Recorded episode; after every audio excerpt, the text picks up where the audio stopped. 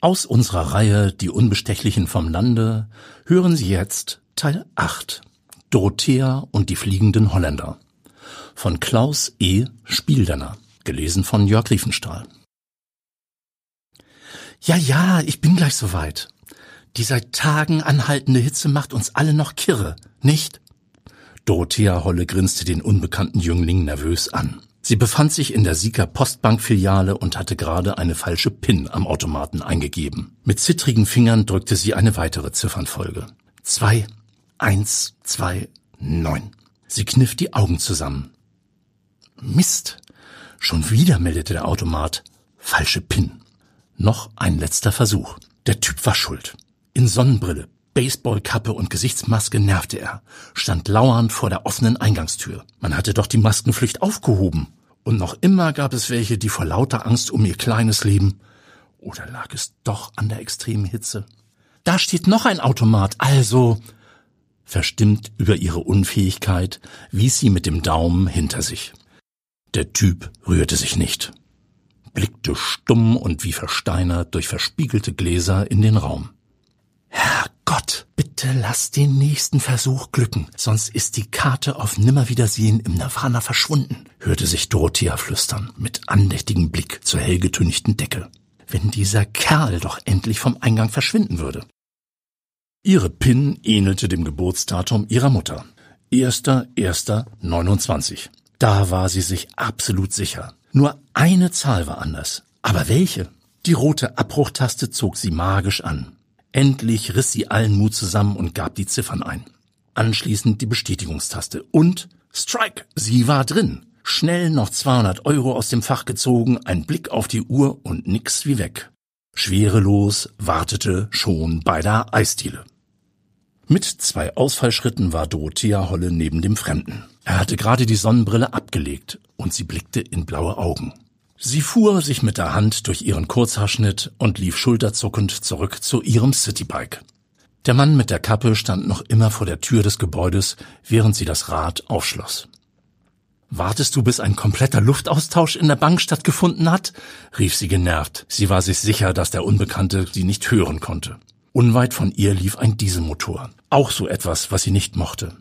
Ein PS-starker Audi, wenn sie nicht alles täuschte. Das gelb-orange Kennzeichen fiel ihr ins Auge. Holländer? Waren die nicht Vorreiter in Sachen Weltklima retten? Und jetzt im beschaulichen Sieg die Luft verpesten. Sie ärgerte sich. Bestimmt Urlauber, die auf bundesdeutschen Autobahnen die Sau rausließen. Mensch, Dorothea, bremste sie sich ein. Reg dich nicht auf. Ist ungesund. Eine zweite Person saß am Steuer und der Jüngling aus der Bank schlenderte in diesem Moment über die Straße zum Wagen. Er sprang hinein und der Audi schoss mit überhöhter Geschwindigkeit in Richtung Großhansdorf davon. Nein, keine Urlauber. Der Wagen hatte ja noch nicht mal eine Anhängerkupplung. Ich möchte ein Spaghetti-Eis, trug Dorothea der Bedienung im Eiscafé Sole Mio auf. Ihre Begleitung, Siegfried schwerelos, schwankte noch zwischen Erdbeerbecher und Vollkorn-Spaghetti-Eis. Als Dorothea Holle ihn auf seinen Bauch angesprochen hatte, schien beim übergewichtigen Großhansdorfer Polizeihauptmeister plötzlich ein Sinneswandel ausgebrochen zu sein. Wenige Augenblicke später entschied er sich dann doch für die kalorienreichere Variante. Die Bedienung stellte gerade wortlos die beiden Schalen auf den Tisch und sofort machte sich schwerelos darüber her. Weißt du, dass die Holländer eine Rakete ins All geschossen haben? Dem Mann blieb der Eislöffel im Mund stecken. Was? Erdbeersoße tropfte aus seinem Mund. Ja, die erste mit Anhängerkupplung. Schwerelos hatte den Witz scheinbar nicht verstanden. Erst als Dorothea lachte, fiel er mit ein. Nein, Spaß beiseite, Siegfried. Eigentlich gibt man ja erst einen aus, wenn der Betreffende sein Angebot beim Malern zu helfen wahrgemacht hat. Schwerelos ließ sich nicht ablenken und löffelte weiter. Dorothea beschlich der leise Zweifel, ob der Mann der Richtige für sie sein könnte. Er hatte Übergewicht, dazu schlechte Manieren. Aber er war nett und hatte schöne grüne Augen. Nur der Bauch ging gar nicht. Ich lasse mir Wandfarbe anrühren. Gehst du mit? Sie waren nach dem Eis gemeinsam zum Großhansdorfer Baumarkt geradelt und standen nun drinnen im Hauptgang. Schwerelos rang noch nach Atem. Seine Kondition war miserabel. Er brummte etwas, was nach Bohrmaschine klang, und spazierte dann in die entgegengesetzte Richtung. Kopfschüttelnd schaute sie ihm nach. Dorothea Holle hatte Glück. Gelangweilt lehnte ein Marktmitarbeiter im knalligen Overall bei der Information. Angesprochen auf das Mischen von Farbe, vollzog sich in ihm eine Wandlung. Er wurde gesprächig, rannte sofort zu einem riesigen Mixer und im Nullkomma-Nix drückte er Dorothea einen Plastikeimer mit hellgrauem Inhalt in die Hand.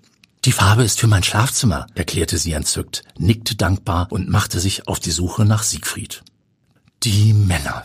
Immer sind sie. Aber was war das? Dort drüben. Ist das nicht der Typ aus der Postbank? Er trug wieder Maske und dazu diese dämliche Kappe. Nur die Sonnenbrille fehlte. Neugierig geworden, näherte sie sich. Zusammen mit einem weiteren Mann stand er vor irgendwelchen Werkzeugen. Sie unterhielten sich lautstark auf Holländisch und beide trugen Handschuhe. Handschuhe im Baumarkt und das bei diesem Wetter? Na ja.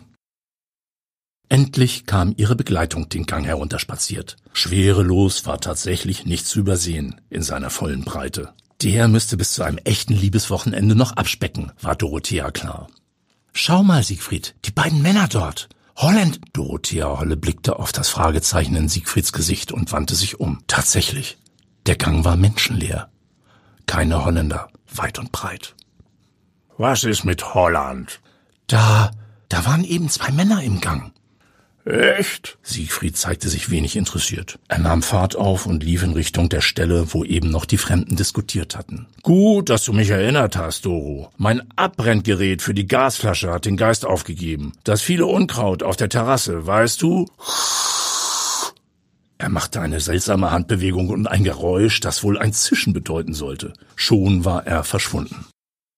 Dorothea hatte die Farbe bezahlt und den Baumarkt verlassen. Verfiel sie schon in Wahnvorstellungen? Natürlich hatte sie die Holländer gesehen. Beim Bezahlen war ihr aufgefallen, dass die Scheckkarte nicht in ihrem Geldbeutel steckte. Ob sie verschwitzt hatte, sie aus dem Geldautomaten zu ziehen? Frau Witzigmann von der Postfiliale konnte es der Besorgten bei einem Telefonat nicht bestätigen. Die Karte findet sie schon. Hat sich ja der Gierschlund vom Automat verschluckt. Schaue ich morgen nach. Aber erstmal sperre ich ihr Konto. Okay? Beruhigt lief Dorothea zum Parkplatz und hielt Ausschau nach dem Audi. Tatsächlich, ganz am Ende bei den Mauersteinen hatten die Holländer geparkt. Einer lud gerade eine große Gasflasche in den Gepäckraum, der andere stand rauchend daneben. Sie zückte ihr Handy, öffnete die Kamera-App und schlich näher heran. Etwas Zoom und schon besaß Dorothea zwei prächtige Fotos der Männer und des Wagens. Schwerelos sollte nicht meinen, dass sie halluzinierte.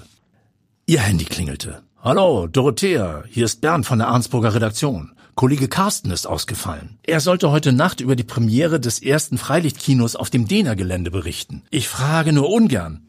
Der freien Mitarbeiterin des Hamburger Abendblatts war klar, was nun kam. Aber du bist doch nachtaffin. Könntest du ab 23 Uhr? Super, danke. Ach ja, äh, Sie zeigen, einer flog über das Kuckucksnest.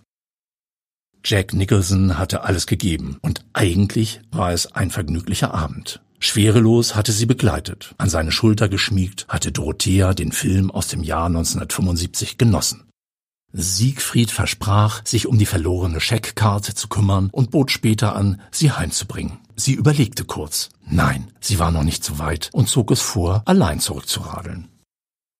Die Scheckkarte ging ihr nicht aus dem Kopf. Nach ihr war doch der Holländer in der Bank. Doch laut Frau Witzigmann hatte nach Dorothea niemand eine Abbuchung gemacht. Auch Fehlanzeige beim Schnappschuss der Überwachungskamera. Kein Mensch unmittelbar nach ihr am Gerät. Aber vielleicht hatte der Jüngling die Karte doch eingesteckt. Es war kurz nach zwei Uhr am Morgen, als Dorothea durch Sieg radelte. Die Nacht war angenehm kühl und sie genoss die Ruhe. Nach einigen Stunden Schlaf würde sie ihre Fotos sondieren und einen Artikel schreiben, würde schwärmen von Nicholson. Das orange-gelbe Nummernschild fiel ihr plötzlich ins Auge. Das traf sich gut. Dieselben Typen saßen immer noch im Auto. Dorothea stoppte das Rad genau vor dem Kühler des Audi. Sie trat an die Fahrertür und klopfte heftig an die getönte Scheibe. Habt ihr meine Scheckkarte? Erschrocken fuhr sie zurück. Beide Männer trugen Sturmhauben. Die Beifahrertür wurde aufgerissen, einer packte Dorothea am Arm und zwang sie gewaltsam auf dem Rücksitz Platz zu nehmen. Der zweite griff ihr Fahrrad und warf es ins Gebüsch. Sie wusste kaum, wie ihr geschah. Man fesselte ihre Hände mit Kabelbindern und presste ihr ein Stück Gaffertape auf den Mund. Sie prustete und wehrte sich, doch ohne Erfolg. Die Männer legten ihr den Sicherheitsgurt an, fixierten sie am Türgriff, dann packten sie die große Gasflasche aus dem Kofferraum, dazu eine Sporttasche und verschwanden. Plötzlich ging Dorothea ein Licht auf. Die beiden hatten die Absicht, den Bankautomaten zu sprengen. Schon einige Male war es Kriminellen im Kreis Stormann gelungen, unter brachialer Vorgehensweise an die Kassetten aus den Automaten zu gelangen.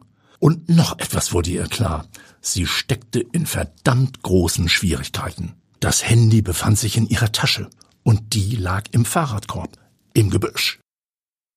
Ein Knall riss Dorothea aus ihren Gedanken. Sie spürte, wie sich der schwere Audi durch die Detonation bewegte. Dann wurden die Vordertüren des Wagens aufgerissen. Beide Maskierte sprangen hinein, warfen Kästen auf den Rücksitz und brausten davon. Sie war geliefert, war Zeugin eines Überfalls geworden. Sicher ließen die Holländer sie nicht am Leben. Wo befand sich um Gottes Willen schwerelos, wenn man ihn brauchte? Hätte sie doch die Nacht mit ihm. Immer noch besser als zu sterben. Sie zerrte an den Fesseln, bis es schmerzte. Sie schrie und wimmerte, aber die Männer interessierte es nicht.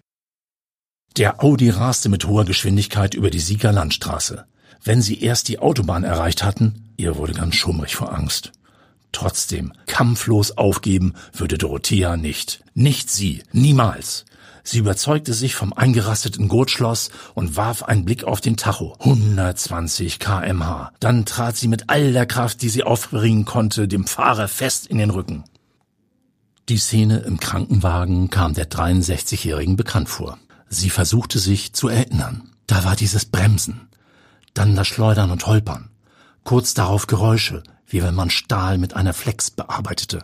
Ähnlich einer Achterbahnfahrt. Ihr Kopf und die Brust schmerzten, und auch mit dem Bein stimmte etwas nicht. Der Sanitäter schien mit ihrer Behandlung fertig zu sein. Glück gehabt, erklärte er. Nichts Schlimmes, bis auf die Kopfwunde. Aber drei Klammerpflaster haben gereicht. Und Prellung, die werden Sie noch eine Zeit lang an den Unfall erinnern. Schwerelos lümmelte in Zivil an der Tür herum und schüttelte dabei den Kopf. Mensch, Doro, wo bist du denn da reingeraten, wenn man dich mal allein lässt? Er versuchte ein müdes Grinsen. Der Wagen ist Schrott und die beiden gesuchten Holländer sind verletzt. Aber nicht lebensgefährlich. Sie werden gerade zusammengepflegt. Dann geht es für Sie dauerhaft in den Knast. Auf Ihre Festnahme ist eine Belohnung ausgesetzt. Mit dem Geld könntest du auch das Rad reparieren. Ganz schön verbogen, das Teil. Deine Tasche habe ich hier.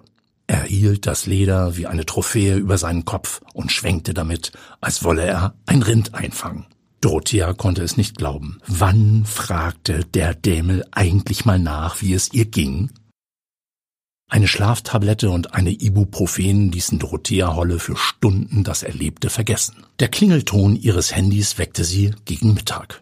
Mit Kopfschmerzen und noch schlaftrunken meldete sie sich.